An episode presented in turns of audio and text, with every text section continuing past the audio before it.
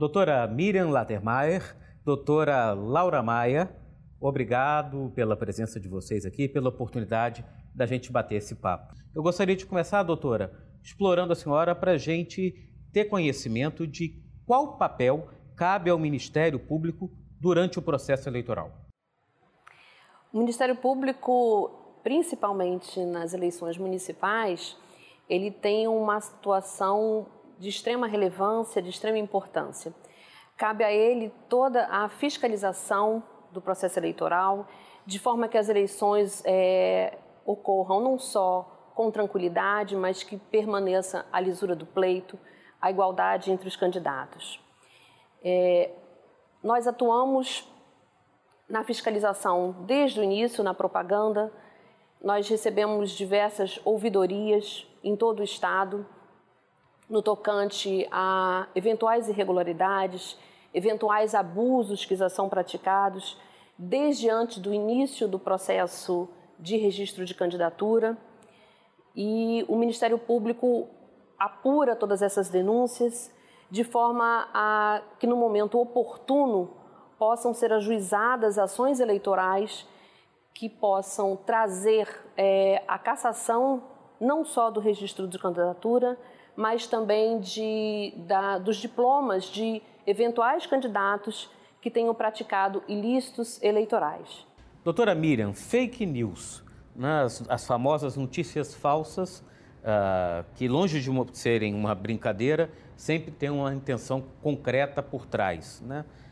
Elas serão provavelmente, a senhora acredita, o principal problema, o principal desafio a ser vencido nas eleições desse ano? Como combatê-las? É, nós acreditamos que as fake news realmente serão um grande desafio nas eleições vindouras. Na realidade, nas eleições de 2018 já foram um grande desafio. Nós verificamos uma grande quantidade de notícias falsas, de compartilhamentos de notícias falsas, não só em relação a candidatos e partidos, mas principalmente em relação à própria justiça eleitoral em relação à urna eleitoral, à violação do sigilo do voto. Isso acaba colocando o eleitor numa situação desconfortável, uma situação de medo, de não saber como, como votar, se seu voto vai ser respeitado. É, em relação a como combater é, as fake news, é, realmente talvez seja o maior problema que a gente tenha. Que é uma, elas são ainda uma novidade. Né? Elas são uma novidade. O compartilhamento hoje em dia com é as redes rápido, sociais, né? com a internet, é muito rápido. Então, assim, é, é, é, uma questão que se coloca, não é só nem uma questão de enfrentamento na, na, na, propriamente na justiça eleitoral, é a da educação. Né? Isso o TSE realmente tem, tem feito muito, que o eleitor, o cidadão, tem que ter cuidado ao compartilhar. E aí ele tem que checar se aquela notícia é verdadeira ao compartilhar. Antes de passar à frente. Antes de passar à frente.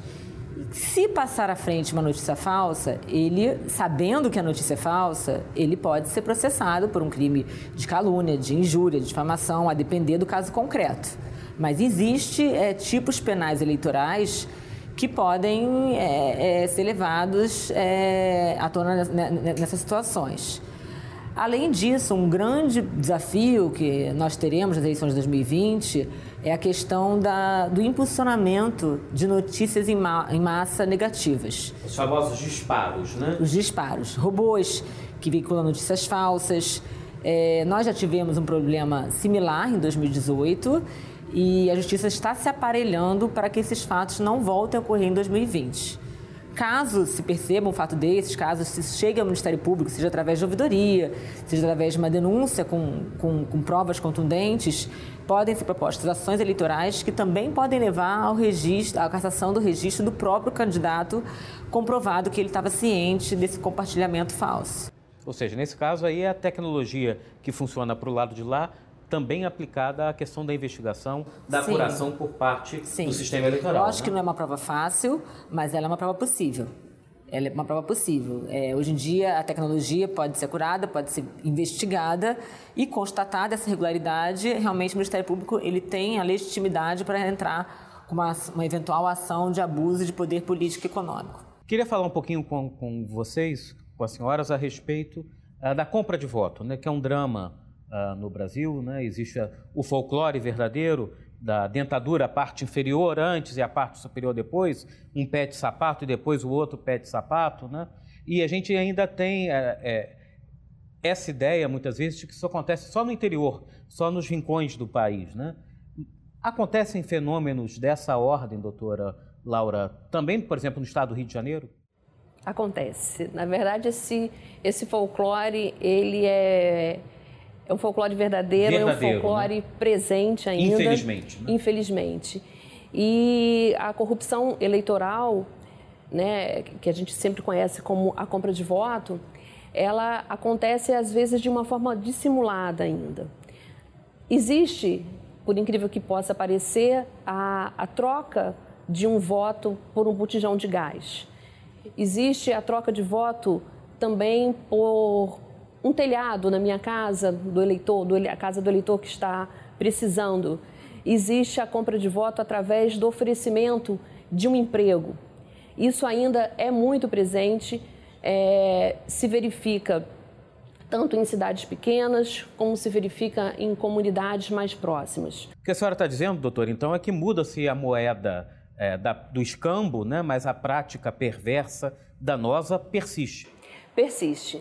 Persiste e o combate, não posso afirmar que é um combate fácil, porque o eleitor que, vamos assim dizer, que ele vende e que ele aceita esse tipo de prática, ele também está praticando um crime.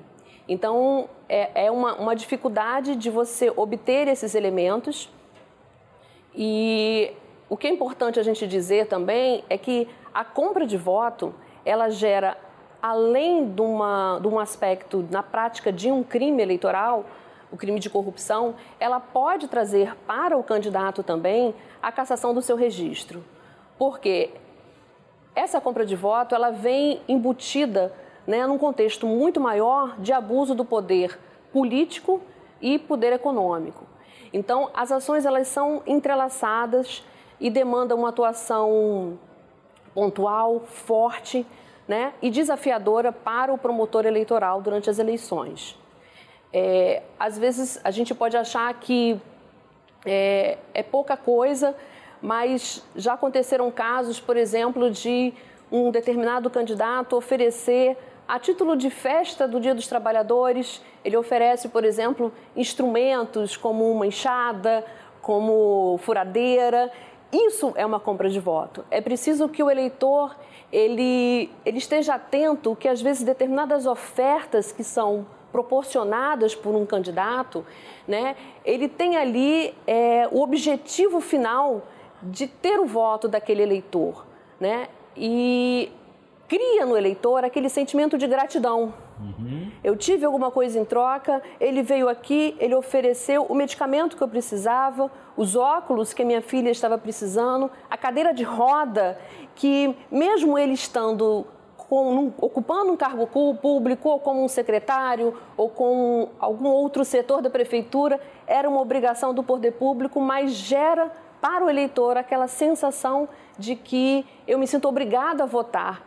Essa é a corrupção eleitoral nefasta que nós ainda enfrentamos nos dias de hoje. A senhora falou sensação, ou seja, não precisa ser uma coisa declarada, né? Quase nunca é, na verdade. Né? O eleitor sequer precisa. Fica subentendido, aceitar, né? Exatamente, fica subentendida, cria psicologicamente no eleitor aquela obrigação, vamos dizer assim, quase que moral mesmo de que eu preciso votar nele porque ele me deu alguma coisa em troca. E qual o caminho para denunciar essa prática? O caminho é a denúncia através, pode ser feita através das nossas ouvidorias, pode ser feita através dos canais de ouvidoria do próprio Tribunal Regional Eleitoral, é, pode ser feita diretamente né, nos municípios pequenos, pode ser feita diretamente nas sedes das promotorias de justiça. Muito obrigado mesmo.